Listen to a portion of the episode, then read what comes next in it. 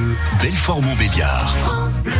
Et Eh bien voilà presque un mois maintenant que nous sommes déconfinés, que nous revenons petit à petit à nos activités d'avant, l'occasion aussi de prendre des nouvelles de nos commerçants et artisans.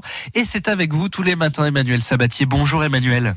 Bonjour Bertrand et bonjour à tous. Alors ce matin Emmanuel, grâce à vous, c'est une belle semaine qui nous attend. Vous nous emmenez au paradis des gourmands. Exactement, c'est à l'île sur le Doubs que se trouve le paradis des gourmands. Euh, cette charmante petite boutique s'appelle l'île aux gourmandises. Elle est tenue par Nathalie Dupré. Bonjour Nathalie. Bonjour. L'île aux gourmandises, c'est une euh, petite boutique, euh, euh, une épicerie fine, on pourrait dire, au cœur de la Franche-Comté, à l'île sur le Doubs. On va y retrouver tout un tas de, petites choses intéressantes pour les gourmands. Vous faites les biscuits de la biscuiterie Billotte, mais pas seulement. Expliquez-nous ce qu'on retrouve dans votre boutique. Alors donc en principal, euh, donc euh, comme vous l'avez dit, c'est les biscuits billottes et à côté tout ce qui est épicerie fine, donc euh, ça va être de l'huile, des vinaigres, des épices, de la farine. Et principalement donc c'est tous des producteurs locaux qui sont euh, mis en avant euh, à travers les produits. Il y a des tapenades euh, du pays de Clerval. On va retrouver euh, des terrines euh, de Saint-Bresson. Enfin voilà, toutes des petites choses comme ça. Avez-vous dû, euh, Nathalie, fermer durant le confinement? Oui, oui, j'ai fermé pendant les deux mois. Et du Et coup, puis, euh, par de- contre, et depuis euh, depuis la mi-mai, du coup, vous êtes euh, vous êtes ouverte et, euh, comment vous vous êtes adapté alors justement pour cette euh, réouverture? Est-ce que ça a changé un petit peu la façon de tenir votre boutique? Euh, donc moi je demande à ce que le port du masque soit recommandé. Bon, il n'est pas obligatoire. Euh, il y a du gel hydroalcoolique qui est mis à disposition à l'entrée du magasin avec le, des gants aussi jetables.